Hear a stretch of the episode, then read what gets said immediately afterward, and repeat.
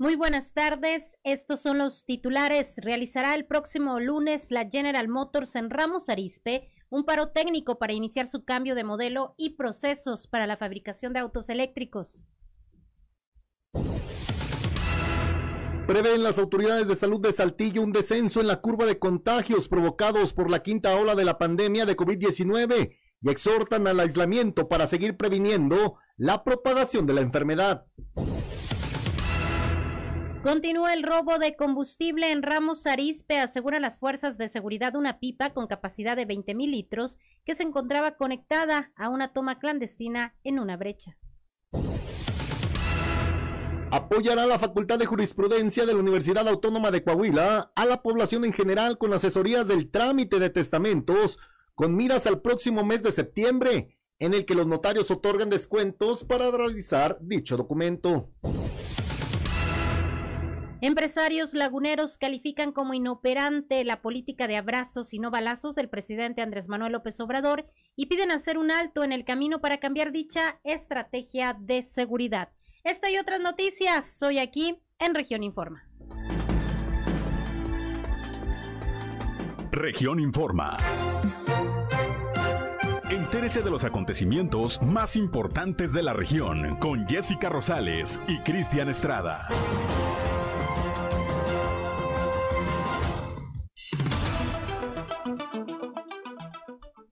¿Qué tal amigos? Muy buenas tardes. Bienvenidos a Región Informa, emisión nocturna, comenzando las noticias, llevarle a usted lo importante, lo que ha acontecido en el ámbito local, estatal, nacional e internacional. Estamos iniciando hoy jueves, jueves 14 de julio de 2022, esta emisión.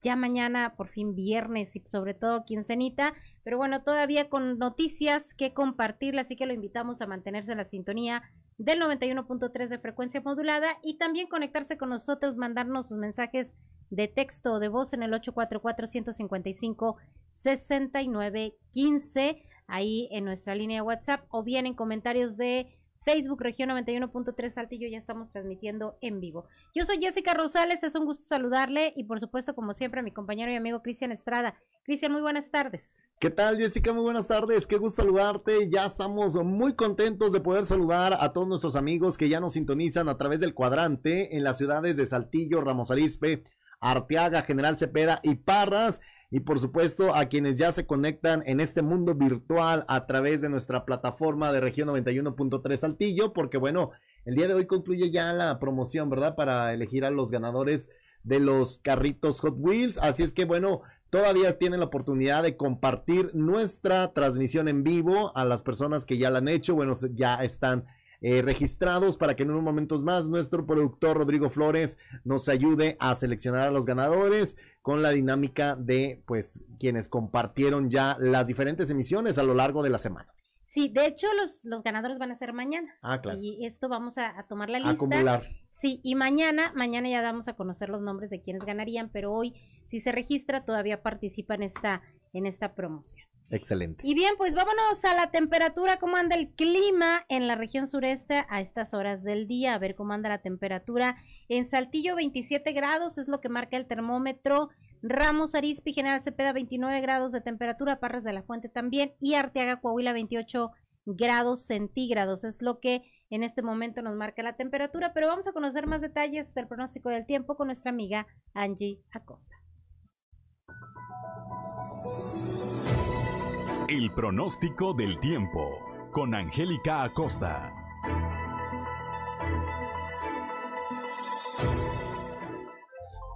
Ya es jueves 14 de julio. Mi nombre es Angélica Costa y estoy lista para darte los detalles del clima. Pon atención, se espera temperatura cálida para el día de hoy, máxima de 29 grados centígrados, mínima de 16. Durante el día, fíjate bien, vamos a tener periodo de nubes y sol. Por la noche un cielo principalmente claro. Durante el día se va a sentir algo cálido, ¿ok? Se incrementa la posibilidad de lluvia para Saltillo el día de hoy a 45%, así que toma tus precauciones. Nos vamos hasta Ramos Arispe, máxima de 30 grados, mínima de 17 durante el día Fíjate que vamos a tener una buena cuota de sol, un cielo totalmente claro y bueno, por la noche de igual manera un cielo claro. La posibilidad de lluvia también es elevada para Ramos Arispe, 45%. Maneja con cuidado. En Arteaga se espera una temperatura máxima de 29 grados, mínima de 17. Durante el día mucho sol, por supuesto va a ser muy cálido y por la noche un cielo principalmente claro. De igual manera se eleva la posibilidad de lluvia también para Arteaga a 40%. Perfecto, ahí en general Cepeda esperamos una temperatura máxima de 30 grados, temperatura muy cálida, mínima de 18 durante el día. Vamos a tener eh, un cielo claro, vamos a tener bastante solecito, va a estar muy cálido, por la noche un cielo parcialmente nublado y bueno, se incrementa más durante el día que por la noche la posibilidad de lluvia hasta 45%. Excelente, ahí está, nos vamos ahora hasta Parras de la Fuente, máxima de 31 grados, mínima de 19 durante el día, mucho sol, oye, bastante sol, muy muy cálido, eh, por la noche áreas de nubosidad, de igual manera algo cálido por la noche ahí para Parras de la Fuente y bueno, la posibilidad de lluvia 5%. Excelente, ahí están los detalles del clima para este jueves y bueno, pues eh, manténgase por favor en alerta porque se esperan lluvias.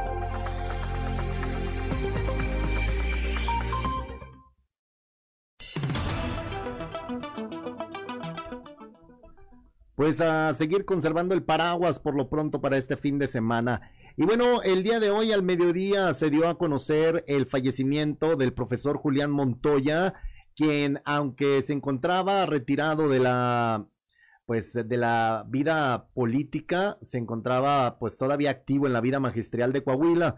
El profesor Julián Montoya de la Fuente se desempeñó también como subsecretario de Educación Básica en la Secretaría de Educación y como secretario general de la sección 38. Fue diputado local, director del CONALEP en Coahuila y también militante del Partido Revolucionario Institucional. El profesor Julián Montoya fue recordado por sus amigos y familiares quienes lamentaron su fallecimiento y también reconocieron estas décadas de docencia y su trayectoria en la vida política de nuestro estado. Descanse en paz el profesor Julián Montoya de la Fuente. Y bueno, pues ahora vamos a conocer los detalles de lo que el día de hoy nos habla la columna en los pasillos.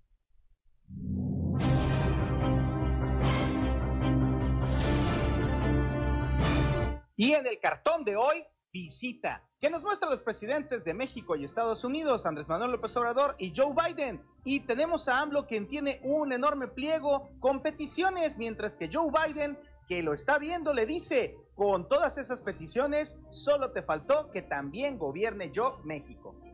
El secretario de la Defensa Nacional, Luis Crescencio Sandoval González, estuvo en Coahuila el martes en la tarde, pero no fue para atender temas de seguridad, que es su trabajo. Aunque llegó a bordo de una aeronave de la Fuerza Militar que aterrizó en Torreón, nada más y nada menos que en día y horario laboral, el alto militar se reunió con los integrantes del Colegio de Abogados de La Laguna en la Universidad Autónoma de La Laguna, que le entregaron un reconocimiento especial denominado Defensor del Pueblo como si esto no fuera su obligación. Tenías un trabajo. Pero esto no fue más que un evento disfrazado que montaron los abogados para ayudar en la promoción al aún subsecretario de Seguridad Federal, el ex bebesaurio Ricardo Mejía Verdeja, que tampoco ya no se sabe qué días trabaja o si nada más se presenta en la mañanera para justificar su cargo. Total que el minúsculo grupo de abogados guindas, entre los que se encuentran el exalcalde de Torreón, Carlos Román Cepeda y otros resentidos, también le entregaron un reconocimiento a Mejía por su destacada labor legislativa. Pero no dijeron que la realizó como acapulqueño de corazón en el Congreso de Guerrero y hace ya varios años. Así se llevaron al baile al mando militar, que todo parece indicar incurrió en lo mismo que el comandante de la Guardia Nacional, general Luis Rodríguez Bucio, que utilizó un avión oficial para desplazarse a eventos de promoción de la revocación de mandato y ahora está en la mira de la Sala Superior del Tribunal Electoral del Poder Judicial de la Federación. Tengo un mal presentimiento. Muy alto rating el que continúa teniendo en la comunidad universitaria el ex rector y hoy alcalde de Saltillo, Chema Fraustro que ayer encabezó la ceremonia de graduación de la generación 155 del Ateneo Puente y en la que, en definitiva, se llevó el aplausómetro a la hora de las presentaciones.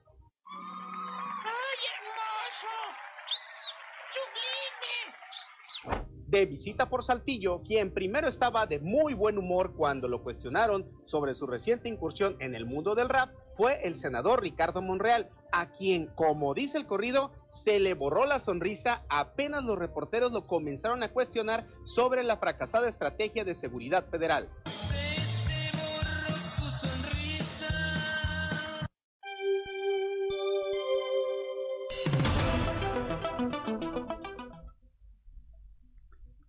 Es la, son las 7 con 10 minutos y bueno, pues ahí tiene usted. eh, fíjate que de Julián Montoya, en paz descanse, sí, ya no lo habíamos visto tan activo, pero sí me había tocado verlo ahí en algún tipo de eventos. Magisteriales, ¿no? Sobre todo. Sí, como que, porque sí fue, fue diputado, Sí. Julián Montoya, eh, estuvo en cargos públicos importantes. No sé qué le sucedió, este, fue repentina la noticia porque todavía recientemente lo habíamos visto Sí, pues. ahí en, en algún evento. En, lo- en, en los últimos eventos del mes de mayo estuvo presente Jessica, en donde, bueno, acudieron los, las autoridades del, de la sección 38. Así es, pues bueno, en paz descanse Julián Montoya y un abrazo eh, solidario a sus familiares y amigos. Pero bueno, vámonos a la información porque hay datos importantes. Este próximo lunes entrará en paro técnico General Motors en su planta Ramos Arizpe. Esto para adecuar las plataformas rumbo a lo que viene en la producción de autos eléctricos de este próximo año. Por supuesto que es una gran noticia el tema de los autos eléctricos, sin embargo, bueno, pues habrá un impacto ahí en eh, los trabajadores. Y Tereso Medina, quien es secretario general de la CTM en Coahuila, habla de cómo eh, pudiera no impactar tanto, sobre todo en el ingreso de los trabajadores. Vamos a escuchar lo que dice al respecto.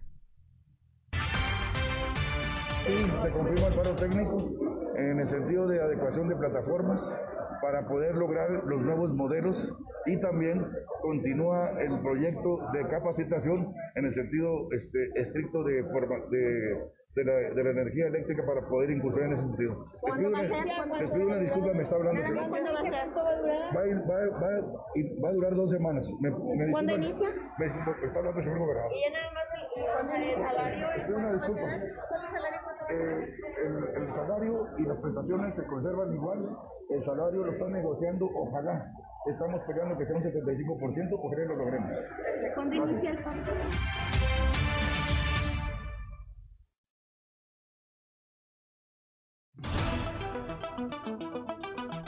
Breve y conciso porque le estaba marcando el gobernador. Entonces, pues ahí eh, solamente algunos detalles los que compartió el secretario general Tereso Medina de la CTM respecto a este paro técnico que, bueno, pues generalmente sucede con los cambios de modelo anuales, pero en esta ocasión pues será para el cambio de procesos para la producción de autos eléctricos. Y bueno, pues también el gobernador del estado, Miguel Ángel Riquelme Solís, dio a conocer que pues Coahuila es un paraíso. Esto luego de la situación privilegiada que se vive con índices positivos en seguridad, paz social y laboral.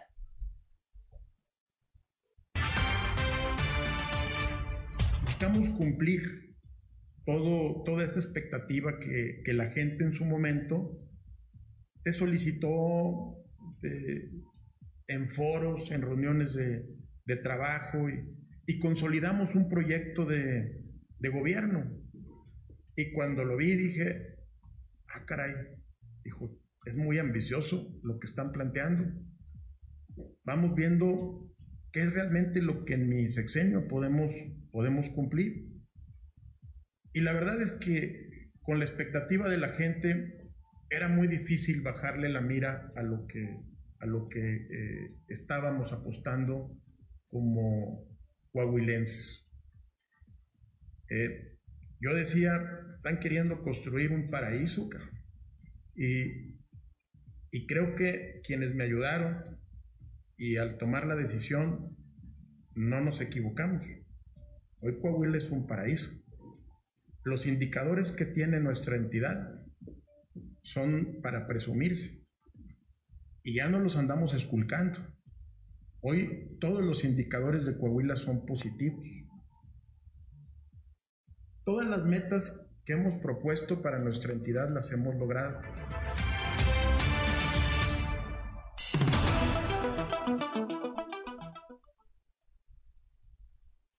Son las 7, 7 con 14 minutos. Pues bueno, ahí el gobernador hablando importante sobre cómo está la entidad, en qué circunstancia, en qué condiciones, en cuanto pues eh, a la situación privilegiada, dice él, que se vive con estos índices positivos de seguridad.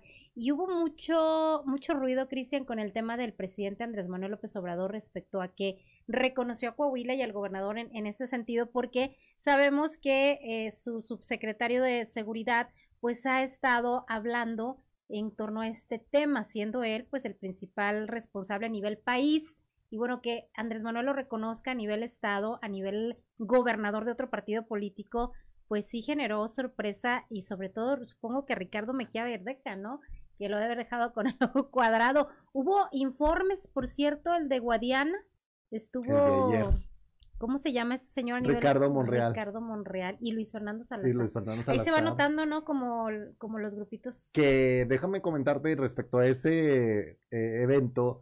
Lo que llama la atención es que les hizo de cierta frente un llamado a la unidad a los personajes que estaban ahí, pero como que no les cayó en gracia que se los dijera públicamente. ¿De quién se trata? Pues ¿A quién se es a, dirigía? a Luis Fernando Salazar, a, este, a Lenin Pérez, eh, a Lisbedo Gazón. ¿Andan, ¿Andan divididos o qué? Pues me imagino que sí. Les pidió unidad para. Pero un- no vino Ricardo Mejía, por no vino, no vino. No, no, no, Reyes presentes. Flores. Tampoco estuvo.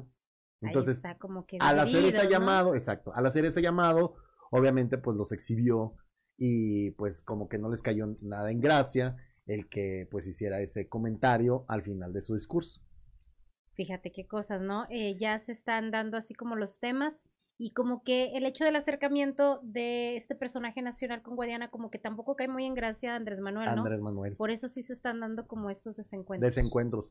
Y que además de, de lo que comentaba la columna en los pasillos, Jessica, lo que ocurrió allá en Torreón, donde estuvo en este evento el secretario de Seguridad a nivel nacional, el subsecretario, perdón, de Seguridad, y también estuvo el secretario de la Defensa Nacional, utilizando de nueva cuenta recursos públicos. A pesar de que ya hay un procedimiento abierto para que se investigue a Morena, porque en su momento también recuerdas que vino el, el secretario de la Guardia Nacional a Torreón a un evento también de Morena eh, durante el fin de semana utilizando una avioneta de la, de la Guardia Nacional, donde viajaban precisamente varios políticos de Morena y bueno, de nueva cuenta vuelven a utilizar recursos públicos del gobierno federal para trasladarse a un evento que bueno, a todas luces era de carácter político.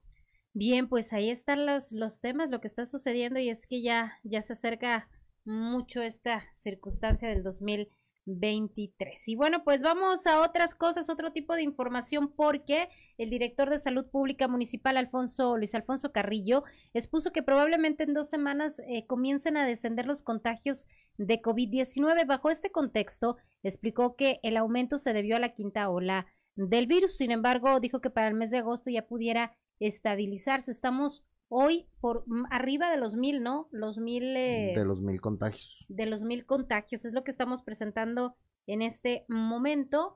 Así que bueno, pues vamos a escuchar lo que dice el doctor Luis Alfonso Carrillo. Eh, de acuerdo al comportamiento que ha tenido el COVID en otras agudizaciones, eh, esperábamos que en la segunda quincena del mes de julio se presentara el descenso. Eh, aparentemente, de acuerdo al número de casos, se va a tardar un poquito más. Yo, yo me supongo que esto puede tardar una o dos semanas más para empezar el descenso, pero seguramente que en el mes de agosto estaremos mucho mejor que en este momento. Los casos en los últimos 20 días han sido ah, en ascenso y ah, no se ha visto que se detenga. Todavía en los eh, días anteriores todavía vemos ese ascenso. El tema de la feria, ¿va a ser factor para que se prolongue o no representa un mayor riesgo? Eh, todas las actividades representan riesgo, pero las personas tenemos que aprender a vivir ya con esto. No se puede dar marcha atrás.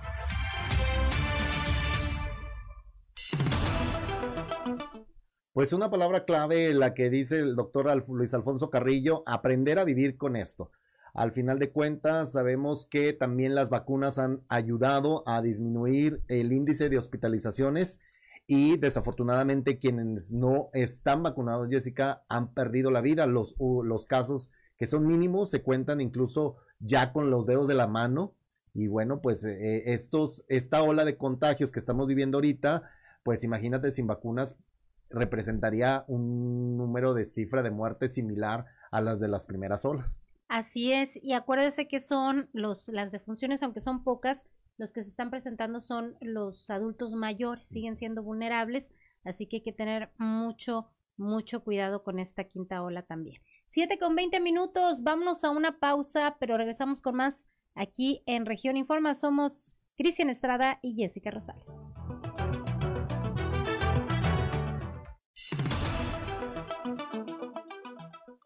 Las 7 de la tarde ya con 25 minutos. Muchísimas gracias por estar al pendiente de este espacio noticias. Saludamos con mucho gusto, Jessica, a las personas que ya están compartiendo la publicación en estos momentos. Araceli de la Cruz ya compartió para estar participando. También nos envía saludos, como siempre, nuestra amiga Verónica Garibay. También te deseamos que tengas una bonita noche, Verónica. Orlando Gómez también nos está saludando. Y bueno, también por acá Juan Jesús FG eh, también ya compartió la publicación para estar participando. Así es que comparta, comparta la emisión para que el día de mañana usted resulte ganador o ganadora. Y bueno, pues tenemos más información que compartirle porque el día de hoy se dio a conocer esta noticia sobre el aseguramiento de 150 migrantes.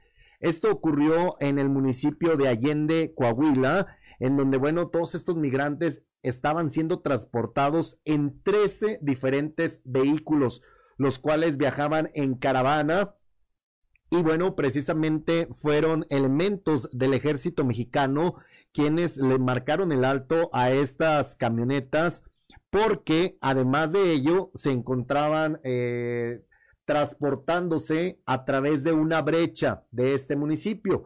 Y bueno, pues todo indicaba que trataban de evadir el filtro ubicado en el kilómetro 53 de lo que es la carretera de este municipio, del municipio de Allende, en donde, bueno, precisamente están las autoridades eh, atentas al ingreso de las personas del sur y centro del país que tratan de llegar hacia Estados Unidos a través de la frontera de Acuña o de Piedras Negras. Y bueno, pues le repito, fueron 13 vehículos distintos en donde viajaban 150 migrantes y bueno, pues uh, hubo detenciones sobre todo de las personas que iban conduciendo estos estas camionetas que eh, bueno, pues fueron puestas a disposición de las autoridades federales y bueno, también eh, se notificó a los agentes de migración para poder asegurar a todas estas personas de origen extranjero, que bueno, pues eh, se siguen, se siguen arriesgando con este traslado de los famosos coyotes, Jessica, que bueno, pues sabemos que también muchos de ellos pertenecen a la delincuencia organizada. Así es, y bueno, pues eh, en este sentido, pues ahí están las acciones de las autoridades sobre el aseguramiento de estos migrantes. Y bueno, pues con vida, ¿no? Porque muchos de ellos no tienen esta oportunidad, gastan todo lo que obtienen de su patrimonio para poder cruzar y bueno, pues si viven toda una odisea. Hubo reunión entre los presidentes de México y Estados, Unidos, un tema relevante, pero creo que no hubo pues gran eh, pues grandes acuerdos que se hayan escuchado difundido no uh -huh. fue más el tema como el meme como el comportamiento como que cómo iba vestido pues hasta lo compararon con la mañanera imagínate Imagínate. Imagínate ese nivel. Sí, y las comparaciones de que si iba vestido así, que si, le, o sea, eh, cuando la importancia en los temas de esta reunión era precisamente la migración, sí. temas de seguridad entre ambos países, y creo que fue pues una reunión, pues al parecer gris. Claro, pues en ese caso se hubieran tomado un café. O de lejos una llamadita y cómo estás bien, gracias a Dios. Porque, ¿Qué estás haciendo? ¿Cómo te va? Sí, porque sí realmente los temas eh, cruciales, pues no, no se notó ahí pues grandes acuerdos, ¿no? Para beneficiar a ambos países. Y bueno, pues vamos a continuar con otros temas y es que luego del brote de la quinta ola, esta, eh, que está en escalada causando contagios continuos. Durante esta quinta ola, el director del Hospital General de Nueva Rosita, Juan Arturo Montemayor Menchaca, señala que los contagios, que ante los contagios frecuentes durante la quinta ola, se está exhortando a la población al aislamiento para cortar el ciclo. ¿Qué es lo que sucede? Que a veces se confunde con una gripa, como los síntomas son más leves, no se hace tal vez la prueba y esto provoca que haya pues un contagio a otra persona y constantemente y entonces bueno pues la es, ese sería como como eh, la recomendación que se hiciera una prueba que garantizara que no está contagiado y si sí lo está tener este confinamiento que ahora es más bajo cinco días no es lo que marcan las autoridades del IMSS. Del IMSS, que para ello también está todavía habilitada esta plataforma que uh, se habilitó durante el mes de enero, recuerdas, con la cuarta ola. Ahora con esta plataforma digital las personas ingresan para solicitar su eh, incapacidad, su permiso COVID, que se paga el 60% y de esta manera pues ya se, eh, se realiza el aislamiento por cinco días y bueno ya... A partir del, de los síntomas. A partir de los síntomas. Síntomas, no necesariamente la prueba a partir del, del síntoma del primer día, son cinco días y es lo que están marcando pues ahí los expertos. Pero bueno, vamos a escuchar lo que dice Juan Arturo Montemayor Menchaca, director del Hospital General en Nueva Rosita. Está en escalada el rebrote, se están presentando más casos nuevos en todos los estados, en todos los municipios, ¿verdad? Incluso hospitales y, demás dependencias de, servicios están teniendo casos entre sus trabajadores. Ahí en el hospital se ha visto en algunos trabajadores de contagio. Sí, hemos tenido algunos casos positivos. Eh, bueno, pues es cuestión de que era prácticamente imposible no enfermarse. Yo en lo personal, durante toda la pandemia no me ha dado el COVID, me cuido bastante. Sin embargo, el día de hoy tuve una sintomatología, me practiqué el examen, empecé desde ayer y salí positivo. Dije, ahorita no estoy yendo a trabajar durante cinco días, no, no me voy a presentar al hospital recluirse en su casa inmediatamente. Lo de la prueba en un momento dado es nada más comprobatorio y sirve mucho para las personas que laboramos, ¿verdad? Las que están en, el ambiente doméstico, pues lo que tienen que hacer es, si tienen síntomas del que está ahorita con mayor frecuencia presentando una, especie de dolor de garganta que te empieza a dar así como si quisiera darte angina. Este, la inorrea que le llamamos, o sea que tienes la nariz suelta, se está Fernando Moco y tos seca, calentura, malestar general. Eso es lo que, lo que está haciendo el cuadro clínico que ahorita está presentando.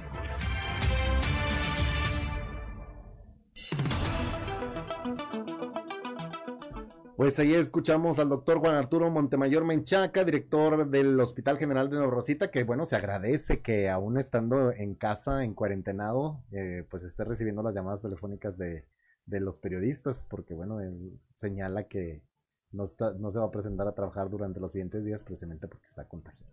Así es, bueno, pues ahí eh, la responsabilidad del confinamiento, pero también de, de informar y de orientar a la población sobre qué medidas debe tomar al respecto. Y bueno, ahora vamos a cambiar de información porque, pues como sucede comúnmente con los operativos de pago, se vuelven un calvario para muchas, para muchas personas, para muchos adultos mayores. Estamos hablando acerca de la pensión universal. Y es que, de acuerdo a algunos beneficiarios, cada bimestre la falta de personal y de dinero para realizar el pago de la pensión de adultos mayores, pues es un sufrir. Esto pues, principalmente en el Banco del Bienestar, que se ubica aquí en la calle de Acuña, en la zona centro de Saltillo. Y bueno, porque pues se generan largas filas, se hace un gran caos, porque además pues es la única sucursal hasta el momento habilitada en la región sureste. Y por eso mismo, pues Juana Georgina Ramos Galindo, una de las beneficiarias de este programa, señala pues que es un verdadero suplicio acudir a cobrar en estos ban en este en, en este único banco la pensión del bienestar. Personas de la tercera edad, Ajá. ¿sí? Y no es justo que ahí tengan solamente a una señorita en, en la caja, ¿verdad? Son dos, tres cajas, debe de haber más personas al servicio de, de las personas de la tercera edad.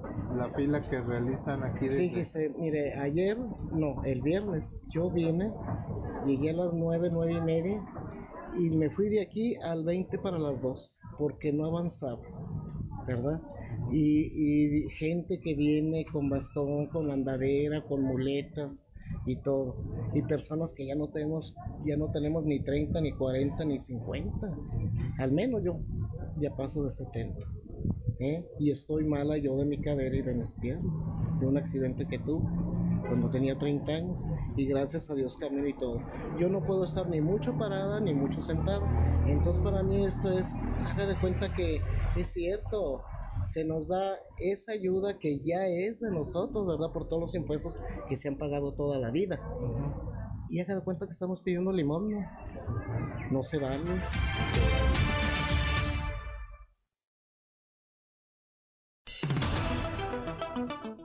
7 con 35 minutos. Pues bueno, esta queja ya se había presentado y al parecer pues no hubo como atención porque eh, en este sentido nos había llegado, Cristian, una queja de quienes se acompañaban a los adultos para recoger su pensión y hay muchos adultos mayores que no saben utilizar el cajero, entonces solicitan el apoyo de desconocidos y ese día que nos llegó la queja se habían robado la pensión de un abuelito porque una persona oportunista pues le sacó el dinero pero se lo llevó y en este sentido pedían que la gente del banco saliera, se, se asignara una persona para que ayudara y orientara a los abuelitos, para que no tuvieran esta incertidumbre. No se trataba de un tema de, de robo, de, de, inseguridad en el sector, sino más bien de los oportunistas que eh, se aprovechaban de la confianza y esto tenía que ver más con bienestar. Hicimos el reporte a todos lados, a Comisión de Seguridad, a la Secretaría de Bienestar. Nos dijeron que pues ya se iba a verificar con el banco, pero parece que al banco no le importa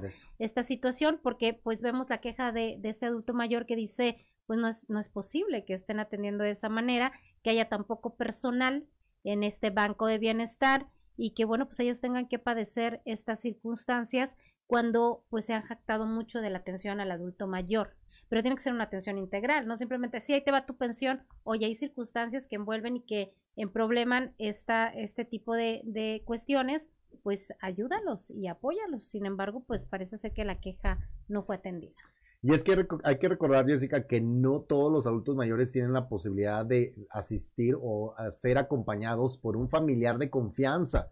Muchos de ellos, pues también, eh, pues tratan de cobrar la pensión eh, los primeros días porque pues es para ellos ya una necesidad urgente el disponer de efectivo porque bimestralmente requieren de esta pensión. Entonces, pues se aparecen los oportunistas y de pronto con estas situaciones, pues imagínate perder el dinero que tanto estaban esperando por dos meses a causa del simple hecho de que no hay quien los apoye o les facilite el acceder al efectivo a través de este cajero. Sí, porque algunos tal vez no tienen la familia, están eh, solos o tampoco confían en la familia. También luego hay quien, va por el dinero y no se los entrega. Entonces ellos van personalmente, pero sí no tienen la idea de cómo manejar un cajero. Pues qué lamentable ¿eh? que esté suscitando. Vamos a insistir con bienestar porque pues sí urge ahí atención, mayor atención en este cajero, en este banco del bienestar aquí en la calle de Allende, en la zona centro de Saltillo.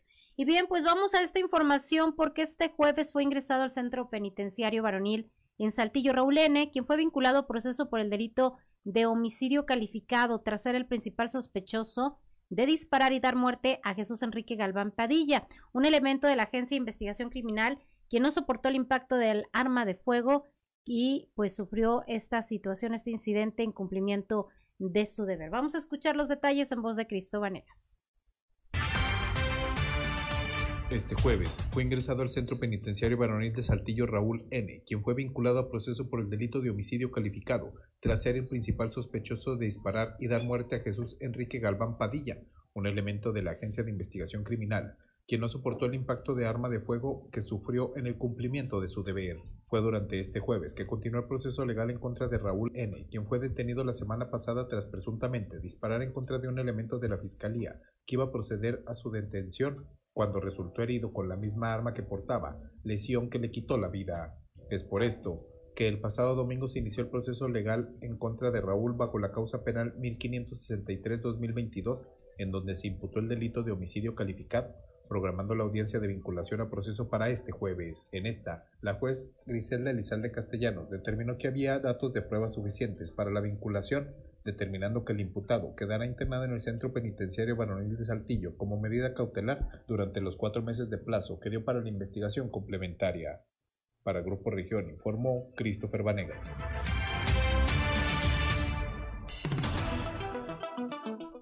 Son ya las 7 de la tarde con 40 minutos. Vamos a hacer nuestra segunda pausa comercial. Recuerde, está usted escuchando Región Informa con sus amigos Jessica Rosales y Cristian Estrada.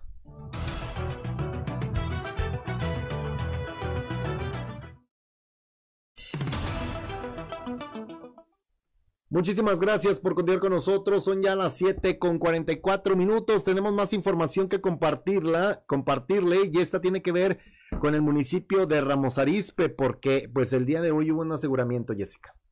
Así es, pues siguen los temas de seguridad allá en Ramos Arizpe también. En voz de Cristo Vanegas, que nos tiene más detalles. Así es, se trata precisamente pues del aseguramiento de una pipa porque continúa el robo de combustible. Elementos de la Policía Municipal de Ramos Arizpe, en coordinación con elementos de la Policía Civil Coahuila y elementos de Sedena, aseguraron una pipa de 20.000 litros que estaba conectada a una toma clandestina de Pemex, localizada en el Parque Industrial Santa María, cerca de la carretera Monclova, asegurándola y clausurándola. Fue durante la madrugada de este jueves que elementos de la Policía Municipal se percataron que en una brecha por el Parque Industrial Santa María, a un costado de la carretera, se localizaba una pipa con 20.000 litros de capacidad, procediendo a su aseguramiento.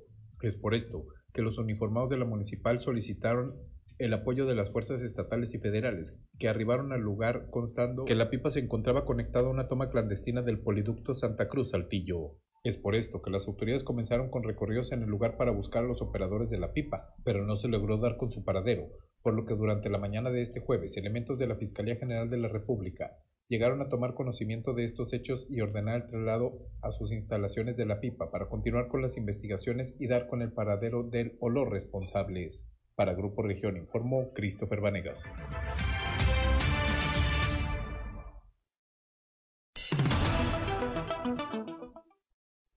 Son las 7, 7 con 46 minutos. Pues bueno, ahí tiene usted la información de lo que ocurrió en Ramos Arizpe. Nos regresamos hasta Saltillo porque en nuestra ciudad, para el próximo ciclo escolar 2022-2023, Saltillo contará con un agrupamiento de ocho patrullas escolares, esto con el fin de que coadyuven al ingreso y egreso de estudiantes en los planteles educativos, dando una mejor vialidad, algo que definitivamente hace mucha falta porque hay una pésima cultura de los padres de familia en el tema de la vialidad en las escuelas, Cristian, porque se estacionan en doble fila, quieren llegar justo a la puerta, dejar el niño. Sí hay lugares donde hay, hay personal de las escuelas, sobre todo particulares, que sí tienen como ya una dinámica, ¿no? De decir, bueno, van deteniendo autos, bajando los niños, eh, dando vialidad, pero hay un cuidado y en otros lados no, el niño se atraviesa y corren, sí ha pasado, que luego los han eh, lesionado con algún automóvil, se dan los choques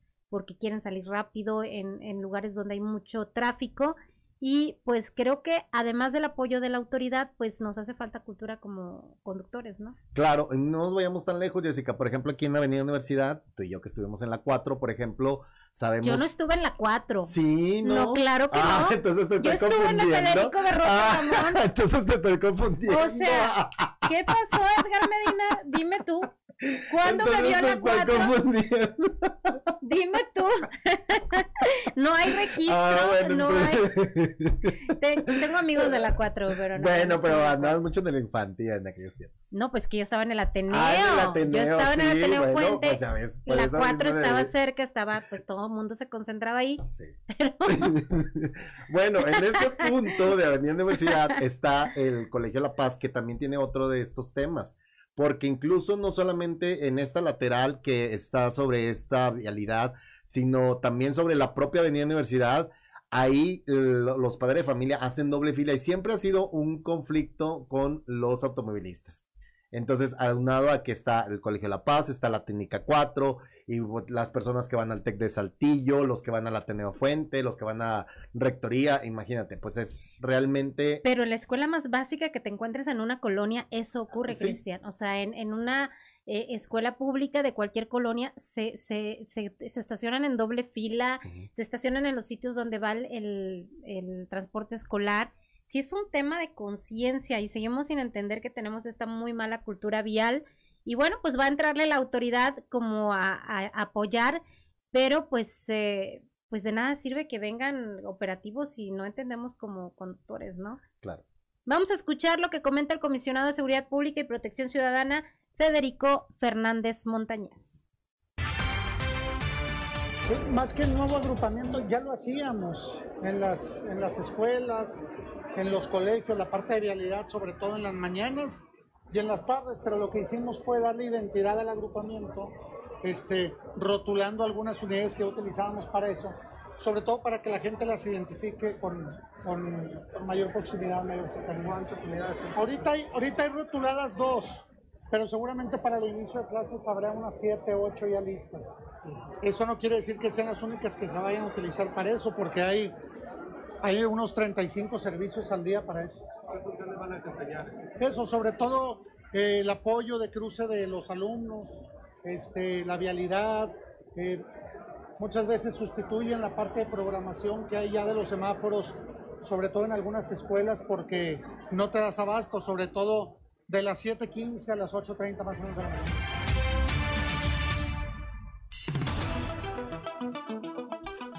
Las horas pico de las 7:15 de la mañana a las 8:30 de la mañana. Son la, la hora crítica en la que todo el mundo quiere llegar temprano, todo el mundo anda las prisas, pero también hay que tomar en cuenta pues estos aspectos del tráfico vehicular, porque también otro de los factores que influyen mucho es que eh, de pronto el regreso a clases, por ejemplo, el- los, los, los primeros días, es cuando también se generan mayores accidentes de tránsito.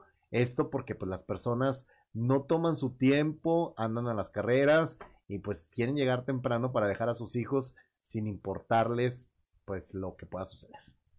Así es, pues bueno, veremos cómo se da este programa que va a retomar el municipio. Y bueno, en más temas educativos, también organismos de padres de familia, maestros y ciudadanos acudieron a la sede de la Secretaría de Educación Pública en la Ciudad de México a fin de hacer la entrega de 27 mil firmas bajo la exigencia de frenar los cambios al modelo educativo que promueve el gobierno federal. Aaron Lara, presidente de Iniciativa Ciudadana por la Vida y la Familia, criticó la postura de la secretaria de Educación Delfina Gómez, de quien dijo no da la cara y prefiere atender asuntos ligados a sus aspiraciones políticas. en menos de un mes quieren pretender cambiar la educación de México, o sea, nos parece sumamente grave que nos aclaren, que, nos reciban. No nos quieren recibir ni para entregarles una carta con 27 mil firmas de, de apoyo. Entonces nos parece una incongruencia de parte del gobierno federal. Así que lo que nosotros exigimos es que nos reciba la señora Delfina o que ponga a la persona que va a quedar en su lugar porque la señora está en vísperas de renunciar por sus pretensiones políticas. No queremos documentos que luego no puedan tener ningún respaldo o que no tengan un responsable que pueda decir, a ver, es conmigo el tema. Eso es lo que venimos a reclamar. Lo que dice Max Arriaga es que la educación en México es un modelo neoliberal, meritocrático, condu- conductista, punitivo, patriarcal, racista, competencial, colonial, inhumano, clasista. ¿Qué es eso? Es absurdo. Él dijo en una de sus conferencias, y está grabado en una de las mañaneras, que lo que van a pretender hacer con la educación es quitar del centro de la educación al niño, al educando, para colocar a la comunidad.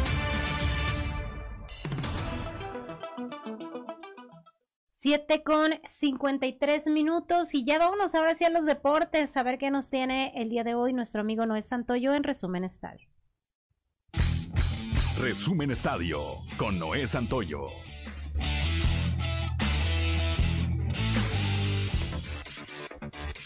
Las Águilas del América tuvieron un agónico triunfo ante Toluca gracias a un golazo de Richard Sánchez en la última jugada del partido en el Estadio Azteca, pero este triunfo no debe de maquillar que las Águilas fueron un equipo errático que jugó contra 10 jugadores de los Diablos por 60 minutos y apenas pudieron ganar. Los Pumas probaron un poco de la Liga de España y aunque tuvieron mejores oportunidades de gol, al final una noche lluviosa en Ceú dejó un frío empate a un gol ante el Celta de Vigo, que en su primer partido de pretemporada caló que el estilo siga intacto. Las condiciones no fueron las ideales, porque una torrencial lluvia se desató sobre el césped del Estadio Olímpico Universitario y duró lo que duró el cotejo, haciendo que varios de los futbolistas cuidaran las barridas para evitar lesiones, en un partido que no ameritaba arriesgar el físico. A través de un comunicado de prensa, la directiva del Santo Laguna confirmó el día de ayer la transferencia temporal por un año del volante Brian Lozano al Club Atlético Peñarol. El huevo permaneció cinco años con la institución santista, disputando 132 partidos de la Liga MX, en los que anotó 23 goles. Formó parte del equipo que logró el título del torneo Clausura 2018. En este mismo comunicado, se agradeció la entrega demostrada por Brian y se le deseó éxito con su nuevo club. En actividad de la Liga Mexicana de Béisbol, Henry Urrutia pega cuadrangular de tres carreras en la cuarta para romper empate y encaminar a Zaraperos al triunfo de siete carreras a cuatro sobre los tecolotes de las dos Laredos, amarrando esta importante serie ante el líder de la zona norte. El triunfo se lo acredita Mario Mesa al colgar cero en una entrada y salvamento para Jerry Mejía, que sigue siendo fundamental cerrando la puerta para Saltillo. En otro duelo, fueron cinco volteretas las que tuvo el segundo de la serie entre Acereros y Tigres. La última y definitiva llegó en la baja de la séptima y fue con un panorámico tablazo de Francisco Peguero que resolvió en favor de los pupilos de Matías Carrillo al ganar 8 carreras por 7 y de esta forma empatar la serie. En cambio, Algodoneros no corrió con la misma suerte. Con rally de 6 carreras en cuarto capítulo, los Leones de Yucatán se impusieron 6 carreras por 3 a los algodoneros y la serie se definirá el día de hoy en el estadio Cuculcán de Mérida. Resumen Estadio con Noé Santoyo.